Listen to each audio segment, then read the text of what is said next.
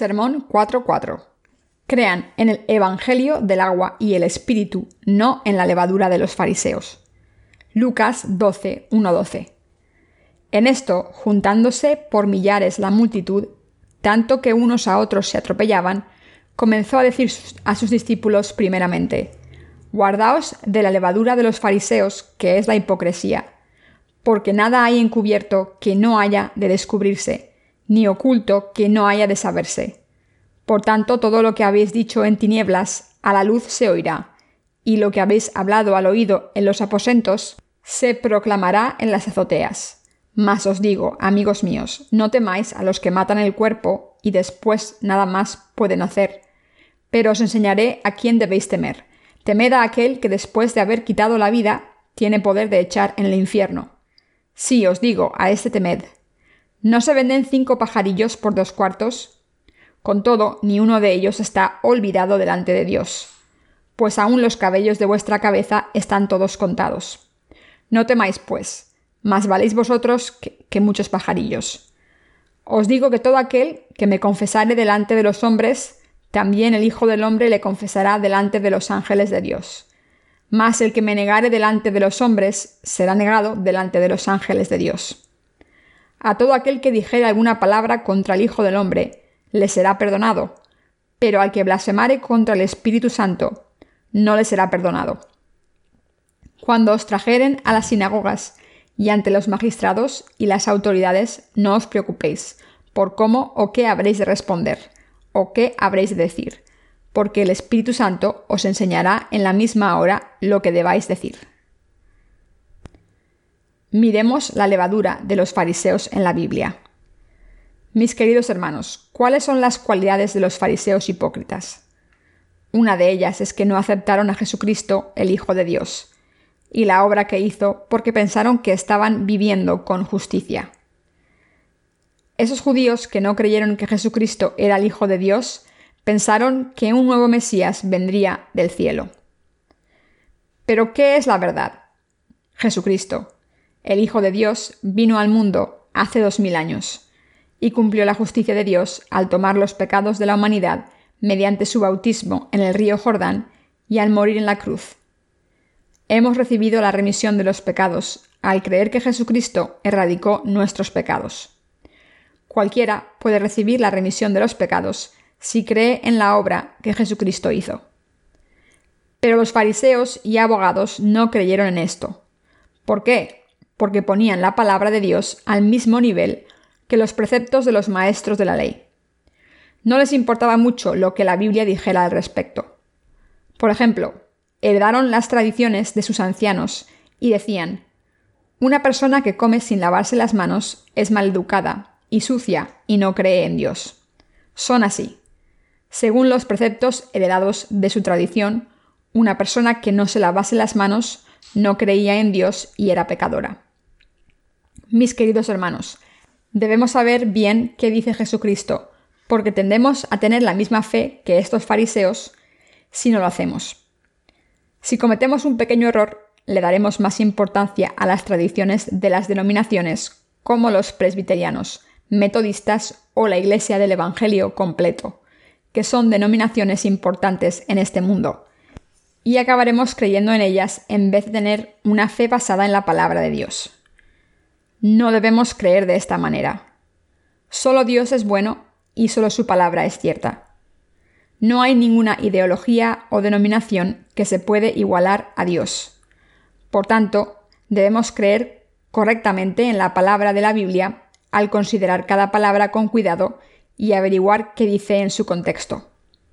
Su fe será correcta si recibe la remisión de los pecados correctamente a través de la Biblia. Es lo mismo que cuando Nicodemo fue a Jesucristo y nació de nuevo esa misma noche. Por tanto, no requiere mucho tiempo nacer de nuevo. Así que ahora vamos a leer el pasaje de las Escrituras de hoy, versículo a versículo, y considerar cada palabra con cuidado. En eso, juntándose por millares la multitud, tanto que unos a otros se atropellaban, comenzó a decir a sus discípulos primeramente, Guardaos de la levadura de los fariseos, que es la hipocresía. Lucas 12.1. nuestro Señor les dijo a sus discípulos que tuviesen cuidado con la levadura de los fariseos, que es hipocresía. ¿Qué tipo de personas eran esos fariseos? Eran personas que decían creer en Dios y vivían según su palabra, pero en realidad no conocían el significado profundo de la palabra de Dios básica. Solo creían en ella literalmente. Iban a la sinagoga siempre y decían vivir vidas santas. Había personas piadosas por fuera, pero sin poder espiritual. Pero no creían en Jesucristo ni Dios. Eran así. Estos fariseos no creyeron perfectamente en Dios. Por ejemplo, los diez mandamientos dicen que hay que santificar el sábado, pero no dice que no se puede poner una aguja en las vestiduras o caminar más de cierta distancia el sábado. Aún así los fariseos pensaban que eso era pecado. Es obvio que su fe no conocía la Biblia y era incorrecta porque había sido heredada de las tradiciones de sus antecesores. El cristianismo actual también ha heredado estas tradiciones.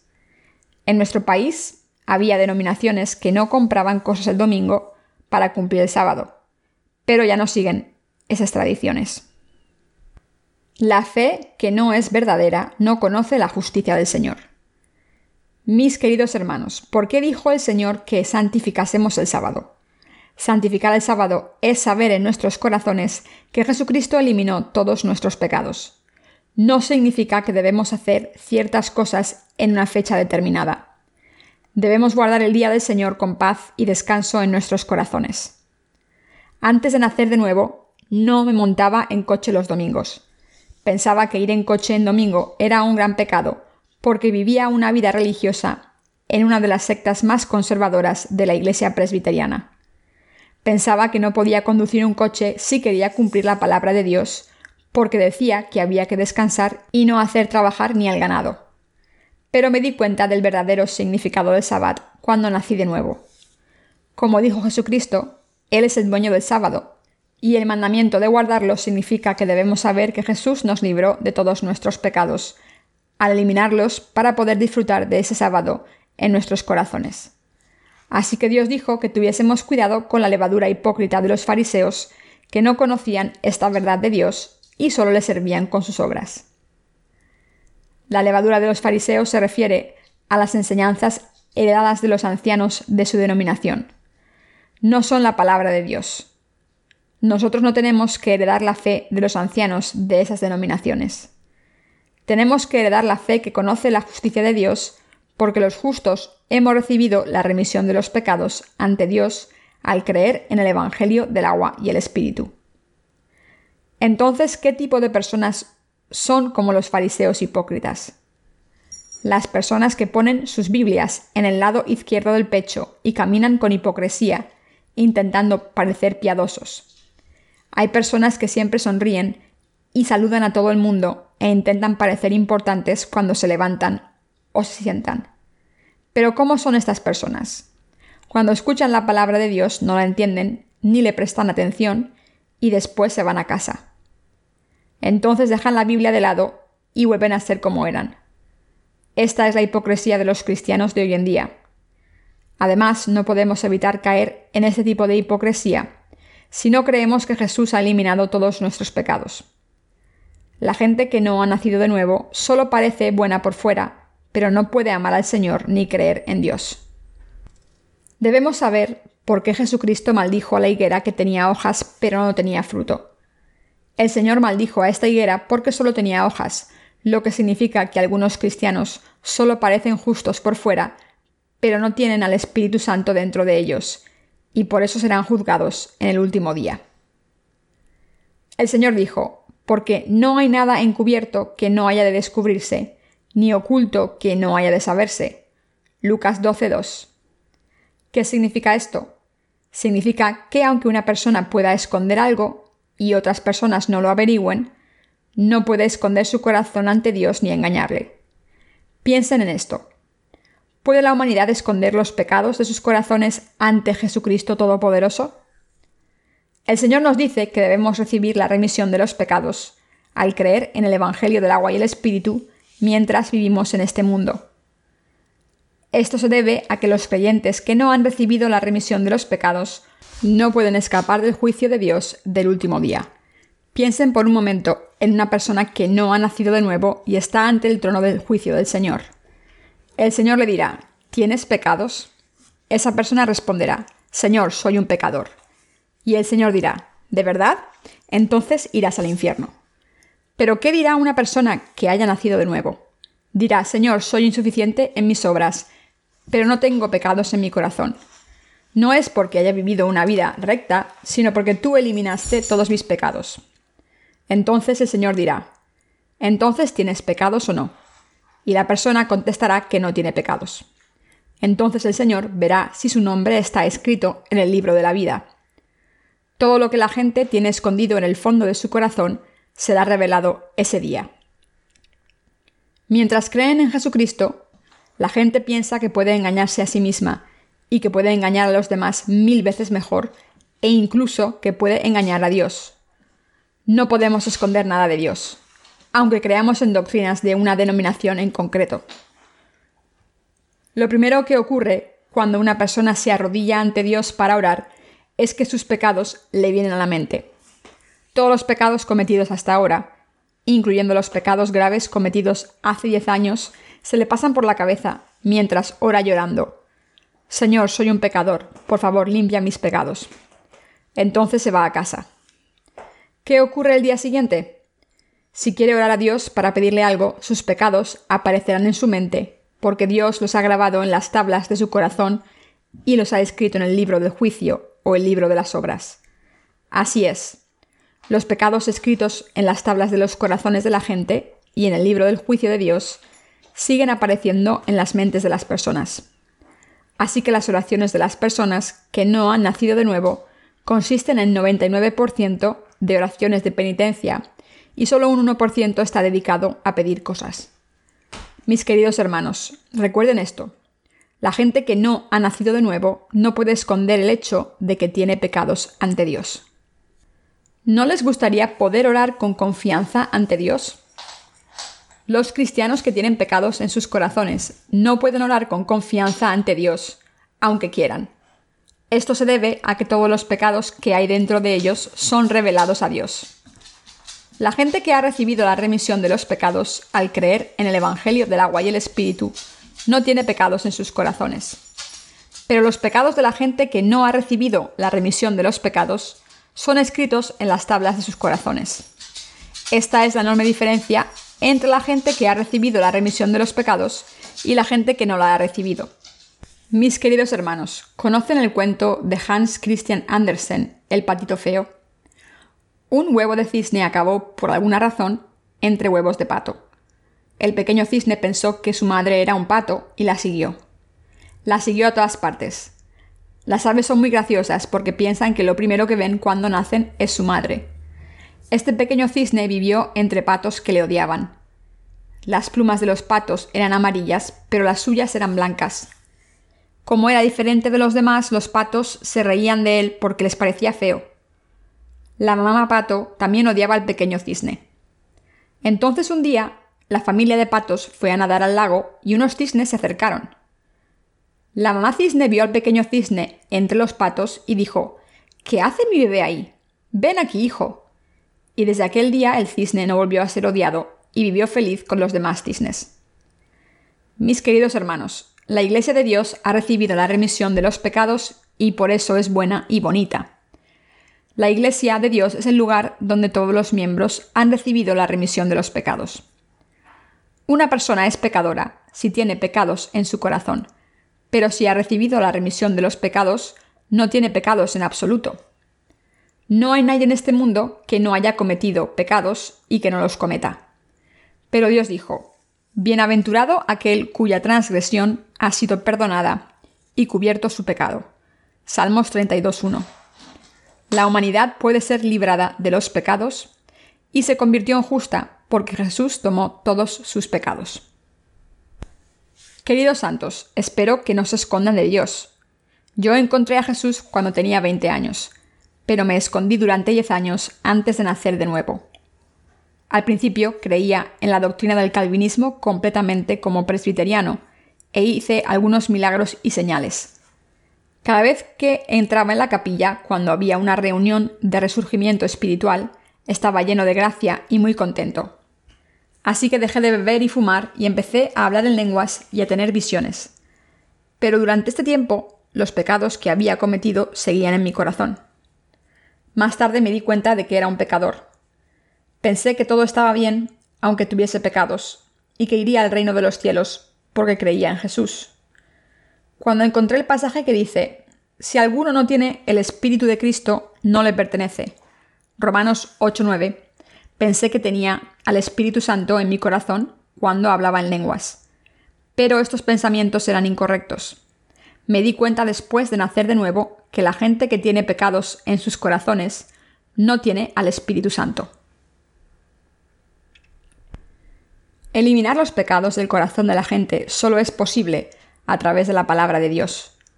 Los pecados de una persona no desaparecen al hablar en lenguas, ofrecer oraciones de penitencia, ayunar o intentar librarse de ellos. La palabra arrepentimiento significa volver atrás. Las personas con pecados no pueden librarse de ellos, aunque lo intenten. Irán al infierno. Eso significa que la gente no tiene pecados si Jesús los ha eliminado todos pero iría al infierno si no los hubiese eliminado. Por eso la gente puede recibir la remisión de los pecados al saber que el Señor los ha eliminado y al aceptar en su corazón lo que Jesús ha hecho. La gente rica suele despreciar a la gente pobre y tener aires de grandeza. Qué tontos son los que no ganan dinero. Yo solo he trabajado durante un poco tiempo y he ganado mucho dinero y ahora estoy viviendo muy bien. ¿Cuál es su problema? Algunos cristianos hacen lo mismo tienen aires de grandeza diciendo, Puedo ir al reino de los cielos, digan lo que digan, porque pertenezco a esta denominación importante. He creído en Dios en esta denominación desde que era pequeño y he hecho muchas obras por el Señor. El Señor me ha dado el don de lenguas. Aunque tengo pecados, ¿no es esto prueba de que he sido salvado? Tienen aires de grandeza, pero ¿creen que podrán tenerlos cuando mueran? ¿Qué dice nuestro libro de himnos? Dice, Santo, Santo, la oscuridad se esconde de ti, aunque los ojos de un pecador no vean tu gloria. Dios es el Dios de la Santa Trinidad y es santo. La gente que tiene pecados no puede mirar a Dios con confianza y no puede evitar ir al infierno de fuego y azufre. Pero ¿qué pasa con la gente que es insuficiente, pero que confirma a través de la palabra de verdad que Jesucristo ha eliminado todos sus pecados? Hay personas que pueden entrar en el reino de los cielos. No vale con decir que se cree o con saberlo. La Biblia dice, así que la fe viene por escuchar y escuchar por la palabra de Dios. Romanos 10, 17. De la misma manera, la gente puede nacer de nuevo solamente si cree en la palabra de Dios de todo corazón. La Biblia dijo que había dos personas en el molino. Una fue tomada y la otra se quedó. Dos personas dormían juntas. Una fue tomada y la otra se quedó. Una pareja vivía junta. Uno de ellos fue tomado y el otro se quedó. ¿Por qué? Los que se quedaron engañaron sus corazones pensando tener fe en Dios. Mis queridos hermanos, ¿han visto la película llamada El rapto? El protagonista de la película es una mujer que se llama Patty. Ella creía en Jesucristo. Pagaba su diezmo, vivía con rectitud, hacía buenas obras e iba a la iglesia a menudo pero su marido no conocía a Jesucristo. Entonces, después de haberse casado un día, el marido conoció a un pastor que decía haber nacido de nuevo. Pero por supuesto, el marido rechazó el Evangelio cuando este pastor, que decía haber nacido de nuevo, lo predicó. En realidad, el Evangelio predicado por ese pastor no era el Evangelio del agua y el Espíritu, sino el Evangelio de la cruz solamente. Entonces un día le mordió una serpiente venenosa, el hospital dijo que necesitaba una transfusión de sangre de un cazador de serpientes que fuera inmune al veneno de la sangre. Así que el médico fue hasta África, trajo la sangre del cazador inmune al veneno de serpiente y le dio la transfusión de sangre. El veneno desapareció de la sangre del hombre y se sanó. Después el pastor volvió a ir a este hombre y le predicó el Evangelio de cómo Jesús eliminó sus pecados. Pero el marido de Patty le dijo al pastor. ¿Cómo? No puedo creerlo. ¿Cómo puedes decir que no tengo pecados? Escuchen lo que el pastor dijo después. Te voy a dar un ejemplo. Fuiste mordido por una serpiente venenosa e ibas a morir. Pero el veneno desapareció cuando aceptaste la sangre de otra persona, que era inmune al veneno. Podrías haber muerto si no hubieses recibido esa sangre. Jesucristo tomó todos los pecados cuando murió en la cruz por ti y resucitó por ti. No tienes nada más que hacer que aceptar el hecho de que Dios hizo esto. De la misma manera en que has vivido al aceptar su sangre, recibirás la remisión de los pecados y te convertirás en un hijo de Dios si aceptas la obra que Jesucristo ha hecho. Entonces el marido de Patty dijo, Ya veo, ha eliminado mis pecados porque me ama, haga lo que haga. Tomó todos mis pecados en la cruz porque me ama. Así es como el marido de Patty aceptó a Jesús como su Salvador. Después de esto tuvo lugar el rapto. Un día, el marido de Patty estaba cortando la hierba y desapareció. Pero no solo fue él, sino muchas más personas. Al día siguiente hubo una conmoción. Los periódicos dieron la noticia de que la gente se había evaporizado. En algunas casas las madres lloraron y en otras los hijos lloraron. Muchas personas salieron de sus casas a las calles buscando a sus familiares. Como dice la Biblia, la tribulación de los siete años había empezado. Pero había una cosa que Patty no entendía. Su marido nunca había donado dinero a la iglesia. Ella cuestionaba por qué su marido había sido tomado sin hacer nada y ella, que era muy diligente, había sido dejada. Para encontrar la respuesta a esta pregunta fue a casa de su abuela, quien de verdad creía en Jesucristo. Pero su abuela también había desaparecido. En la mesita había dejado un panfleto que siempre solía leer. Patty leyó el panfleto y pensó Jesús ha eliminado mis pecados, pero yo no lo he aceptado. He creído de manera incorrecta, pensando que había recibido la remisión de mi pecado original, pero no mis pecados personales. Después escapó de muchas tribulaciones, pero acabó siendo martirizada y tomó parte de la salvación. ¿Qué nos quiere decir esta historia de la película El rapto, aunque esta película no se haya hecho con el verdadero evangelio del agua y el espíritu en mente? Patty pensó que podría ir al reino de los cielos por haber pagado su diezmo, haber seguido la ley y haber hecho buenas obras. Pero fue dejada en esta tierra porque no había aceptado la palabra de Dios tal y como era. Por otro lado, su marido, cuyas obras no eran tan buenas, aceptó la palabra que Jesucristo hizo por él y fue salvado. Patty se dio cuenta de la verdad cuando fue martirizada al final. La Biblia dice, mas al que no obra, sino cree en aquel que justifica al impío, su fe le es contada por justicia. Romanos 4:5.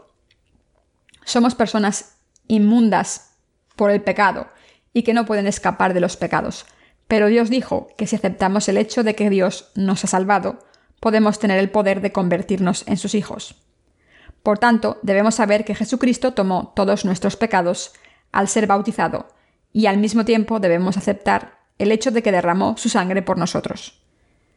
Jesucristo vino a este mundo encarnado en un hombre para salvarnos y cumplió toda la justicia de Dios al recibir la transferencia de todos nuestros pecados, al ser bautizado por Juan el Bautista en el río Jordán. Todas estas cosas eran indispensables para la salvación de Jesucristo.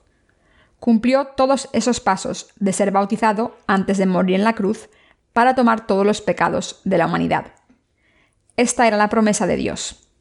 Todos los pecados de la humanidad fueron pasados a la cabeza de Jesús al ser bautizado por Juan el Bautista, y pudo cargarlos a sus espaldas y llevarlos a la cruz, de la misma manera en que los israelitas llevaban un chivo expiatorio al sumo sacerdote para que le pusieran las manos en el Antiguo Testamento. Por eso la Biblia dice, He aquí el Cordero de Dios que quita el pecado del mundo. Juan el Bautista, que fue bautizado por Jesús, dio testimonio de este Cordero, diciendo que era el Cordero de Dios que quita el pecado del mundo. Mis queridos hermanos, ¿cómo desaparecieron nuestros pecados? Desaparecieron porque Jesús los eliminó personalmente. Por supuesto, no se los transferimos personalmente al Señor. Juan el Bautista, que era el sumo sacerdote y el representante de la humanidad, transfirió todos nuestros pecados al Señor. Recuerden esto. Quien acepte esta palabra recibe la remisión de los pecados sin falta. Así es. Jesucristo tomó todos los pecados del mundo. Eliminó los pecados que cometimos desde que nacemos de nuestras madres y hasta que morimos. Hebreos dice que Dios, como un ser que vive para siempre, cumplió la redención de los pecados para este mundo para siempre. ¿Han puesto su fe en este hecho en sus corazones? Espero que la gente que no cree en esta verdad pueda estar con Dios cara a cara. El pasaje de las Escrituras de hoy dice, Os digo que todo aquel que me confesare delante de los hombres, también el Hijo del Hombre le confesará delante de los ángeles de Dios. Mas el que me negare delante de los hombres, será negado delante de los ángeles de Dios. Lucas 12, 8, 9. ¿Qué significa esto? El Señor, que vino como el Hijo del Hombre, fue bautizado personalmente y eliminó todos nuestros pecados. Ahora está sentado en el trono del juicio y dice, Niego ante los ángeles a aquellos que niegan que haya eliminado todos sus pecados en el río Jordán. Dice que nos reconocerá como su pueblo si damos testimonio de Jesús a otras personas, diciendo, Jesús tomó todos mis pecados. Entramos en el reino de los cielos al creer en Jesús mientras vivimos en este mundo. Por eso debemos confesar a otras personas. No tengo pecados porque Jesús los tomó todos. Mis obras no son perfectas, pero no tengo pecados porque Jesús los eliminó todos. Creo en Él de esta manera. Pero el Señor dice que nos negará si le negamos por ignorancia y no confesamos a Jesús por estar avergonzados diciendo, no lo creo, Jesús no pudo tomar mis pecados. Si nos preguntan, ¿has recibido la remisión de los pecados? Y respondemos, he recibido la remisión de los pecados, pero estoy avergonzado. El Señor nos dirá, si estás avergonzado de mí, yo también estaré avergonzado de ti. Es cierto, muchas personas están avergonzadas del Evangelio. Se preguntan cómo es posible decir que no se tiene pecados, y están avergonzadas. Pero nosotros debemos saber esto no debemos estar avergonzados de que Jesucristo eliminase nuestros pecados. Dios eliminó nuestros pecados porque nos ama. ¿Por qué estás avergonzado? Si has aprendido acerca de la verdad, por el amor de Dios, debes estar agradecido a Dios y decírselo a la gente que no lo sabe. ¿Por qué íbamos a estar avergonzados? Hay muchas personas que caminan por el camino ancho. Solo unas pocas personas van por el camino estrecho. Aunque caminemos por el camino estrecho y no seamos reconocidos en el mundo, debemos estar agradecidos a Dios con fe en que no tenemos pecados, porque el Señor los ha eliminado. El Señor dijo, Sois la luz del mundo. Mateo 5:14. Ni se enciende una luz ni se pone debajo de un almud, sino sobre el candelero, y alumbra a todos los que están en casa. Mateo 5:15. Mis queridos hermanos, los que hemos creído en la remisión de nuestros pecados somos la luz del mundo, así que tenemos que predicar este Evangelio con confianza. Debemos predicar el Evangelio de la remisión de los pecados a todo el mundo. La Biblia dice, Pedro les dijo, arrepentíos y bautícese cada uno de vosotros en el nombre de Jesucristo para perdón de los pecados, y recibiréis el don del Espíritu Santo. Hechos 2.38 la Biblia dice que una persona recibe el don del Espíritu Santo si recibe la remisión de sus pecados. ¿Qué dice la mayoría de los pastores de hoy en día? Cuando dicen en sus reuniones, recibid el Espíritu Santo, recibid el Espíritu Santo, recibid fuego, recibid fuego. Y algunas hermanas insensatas dicen, por favor, ven, ven. El Espíritu Santo no es una persona que entre en los cristianos porque se lo pidan parece que no tengan vergüenza. ¿Cómo puede el Espíritu Santo entrar en el corazón de una persona que tiene pecados? El Espíritu Santo no puede entrar en el corazón de una persona que tiene pecados porque es santo. El Espíritu Santo puede entrar en los corazones que han recibido la remisión de los pecados. Aunque esto es la verdad, los pastores ciegos espiritualmente enseñan falsas doctrinas a sus congregaciones ciegas. Es como si estuviesen diciendo, este color es rojo, creed en él, ¿de acuerdo? Un hombre ciego no puede distinguirlo porque no ve. No pueden creer nada en sus corazones, pero dicen que creen. Pero estos pastores ciegos no pueden decir estas cosas delante de la gente que conoce la Biblia. No pueden engañar a los santos nacidos de nuevo que tienen los ojos abiertos a la Biblia. Los pastores deben hablar del significado espiritual de la Biblia. Los pastores deben enseñar la verdad a la gente cuando tengan preguntas mientras escuchan la palabra de Dios. Entonces llegarán a conocer la verdad y recibirán la remisión de los pecados en sus corazones por esa verdad. ¿Qué significa blasfemar contra el Espíritu Santo? Creer en el budismo y después arrepentirse puede ser perdonado. Hay personas que dicen, la gente que cree en Jesús también miente mucho, así que yo creo en Buda. Es una tontería decir que Jesús es el Hijo de Dios. Ese no es el pecado de blasfemar contra el Espíritu Santo. Como no conocen la verdad, pueden recibir la remisión de los pecados si escuchan la palabra de verdad y creen en Dios. Pero una persona que blasfema contra el Espíritu Santo no puede ser perdonada. ¿Qué significa blasfemar contra el Espíritu Santo?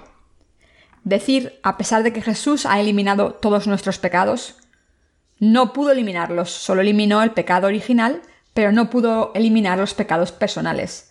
Señor, soy pecador aunque creo en Jesús. La gente que dice esto blasfema contra el Espíritu Santo. Son personas que cometen el pecado de blasfemia contra el Espíritu Santo. Deben arrepentirse enseguida y recibir la remisión de los pecados en sus corazones, porque blasfemar contra el Espíritu Santo no puede ser perdonado como los demás pecados. ¿Qué es el Evangelio de la verdad con el que una persona puede recibir la remisión de los pecados en su corazón? Es el Evangelio por el que Dios, para salvar a la humanidad, envió a su Hijo Jesucristo a este mundo. Jesús se encarnó en un hombre, nació y tomó todos los pecados de la humanidad al ser bautizado cuando tenía 30 años. La palabra bautizar significa transferir, lavar y ser enterrado. Los pecados de nuestros corazones fueron lavados al ser pasados a Jesús. Esta es la razón por la que Jesucristo fue bautizado. Muchas personas no entienden la salvación de Dios y piensan, Dios decidió incondicionalmente salvar a algunas personas y decidió maldecir a otras. Tomó los pecados de algunas personas y no los de otras. Así es como creen los calvinistas. Pero nosotros debemos entender la verdad. La fe anterior no es correcta, sino que es blasfemia contra el Espíritu Santo. No tenemos que ser juzgados porque Jesucristo tomó todos nuestros pecados y murió en la cruz. Pero la gente que blasfema contra la obra de salvación que Jesucristo cumplió en este mundo no puede ser perdonada por Dios. Esta es la verdad. ¿Cómo puede decir alguien que Jesús no ha tomado todos nuestros pecados y que solo ha tomado los de algunas personas? Jesucristo tomó todos los pecados de todo el mundo. Debemos saber esto. Dios es justo. ¿Cómo pudo el Señor tomar los pecados de solo algunas personas? La Biblia dice claramente, porque de tal manera amó Dios al mundo que ha dado a su Hijo unigénito para que todo aquel que en él cree no se pierda, mas tenga vida eterna. Juan 3:16. El Señor amó a todo el mundo, sea quien sea, nos acogió y se libró de todos nuestros pecados. Limitar el poder de Dios, su sabiduría y la verdad de que Jesucristo eliminó todos los pecados del mundo es el pecado de blasfemar contra el Espíritu Santo. La Biblia dice que Jesucristo eliminó todos los pecados del mundo para siempre, cumplió la redención eterna y se sentó a la derecha de Dios no está eliminando nuestros pecados ahora. Ahora es el momento de predicar este bello Evangelio por todo el mundo. Así que dijo, Por tanto, todo lo que habéis dicho en tinieblas, a la luz se oirá, y lo que habéis hablado al oído en los aposentos, se proclamará en las azoteas. Lucas 12:3 La gente dice, ¿crees que Jesús tomó todos los pecados? No, solamente tomó los pecados de los escogidos y no los demás. ¿Cómo pudo eliminarlos todos? No tomó los pecados de los que se comportan como si fueran dioses. ¿Crees que haría algo así? Estoy seguro de que no tomó los pecados de esa gente. Solo tomó los pecados de la gente que cree en Jesús y que por lo menos ha derramado alguna lágrima por él, o de los que intentan encontrar la verdad como nosotros. ¿Cómo iba a tomar los pecados de los que no creen? No. ¿Qué está haciendo esta gente? Está eliminando el poder, amor y salvación de Dios. Este es el pecado de blasfemar contra el Espíritu Santo. También se puede decir que blasfemar contra el Espíritu Santo es pensar, Jesucristo no tomó todos mis pecados, solo tomó mi pecado original, pero no mis pecados personales. Mis queridos hermanos, nuestro Señor vino al mundo y tomó todos los pecados de los seres humanos. Tomó todos los pecados, incluyendo los pecados cometidos durante todas nuestras vidas, los de nuestros hijos, padres, los de Adán, los de sus descendientes e incluso los del último niño nacido en este mundo. Este es el amor y la salvación de Dios. La gente que no sabe esto y comete el pecado de blasfemar contra el Espíritu Santo no será perdonada por Dios. Aunque Jesús ha eliminado todos nuestros pecados, esta gente dice, sigo teniendo pecados. ¿Cómo puedes decir que los has eliminado todos? Si los has eliminado todos, ¿por qué no tengo pecados en mi corazón? Voy a cometer pecados en el futuro. ¿Cómo puedes haber eliminado esos pecados? ¿Cómo puedes haber eliminado los pecados que no han sido cometidos todavía? Mis queridos hermanos, ¿acaso no han oído hablar de un pago por adelantado? ¿Han trabajado para una empresa? Dios tomó todos los pecados del futuro de la misma manera en que sacamos nuestro salario por adelantado. Jesús fue bautizado por Juan el Bautista. Así que, queridos hermanos, espero que no limiten la capacidad del Espíritu Santo. Espero que no blasfemen contra el Espíritu Santo. Hay dos tipos de personas que escuchan el Evangelio. Hay personas que escuchan el Evangelio y reciben la bendición de entrar en el reino eterno como Jacob al aceptar el Evangelio. Y hay personas que rechazan el Evangelio e intentan recibir la remisión de los pecados por sus medios, como Esaú. ¿Qué le pasa a la gente como Esaú? Que es maldita. Mis queridos hermanos, lo voy a decir una vez más. Espero que no blasfemen contra el Espíritu Santo. Algunas personas dicen que ignorar el don de lenguas es blasfemar contra el Espíritu Santo. Blasfemar contra el Espíritu Santo es levantarse contra la obra de Jesucristo cuando vino a este mundo es rechazar que nos dejó sin pecados al tomarlos cuando fue bautizado, al morir en la cruz y resucitar. Y decir que no ha tomado todos nuestros pecados es blasfemar contra el Espíritu Santo.